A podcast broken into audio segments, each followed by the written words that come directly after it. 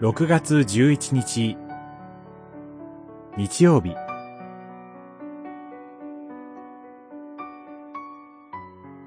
罪人を憐れむ。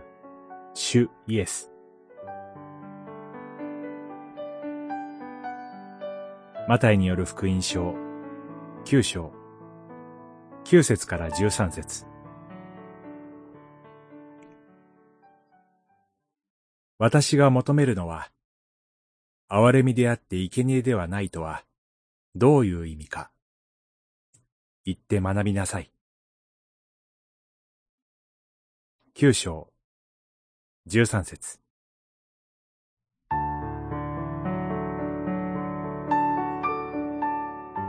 主イエスは、修税所に座っているマタイを見て、私に従いなさい、とおっしゃって、マタイを弟子にしました。直ちに立ち上がって主に従うマタイの姿が印象的です。その後、主イエスはマタイの家で食事をされました。その時、徴税人や罪人が同席していたことが問題となりました。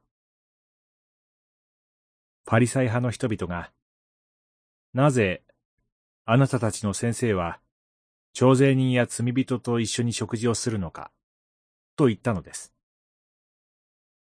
徴税人の多くは、罪人とみなされる違法人であり、彼らと一緒に食事をすることは、立法にかなわないと考えられたからです。そこでシューイエスは、ホセア書を引用して、私が求めるのは、憐れみであって、生贄ではない。とおっしゃいます。立法が本当に求めているのは、憐れみなのです。シューイエスがこの世に来られた目的も、正しい人を招くためではなく、罪人を招くためで、罪人を憐れむためです。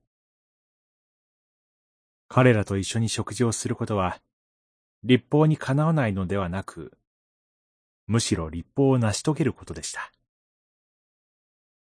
主イエスは、私たち罪人を憐れみ、食事を共にしてくださるお方です。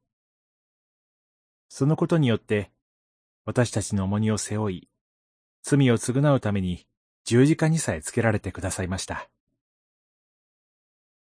その主に従う弟子とされて、私たちは互いを憐れむ者として用いられるのです。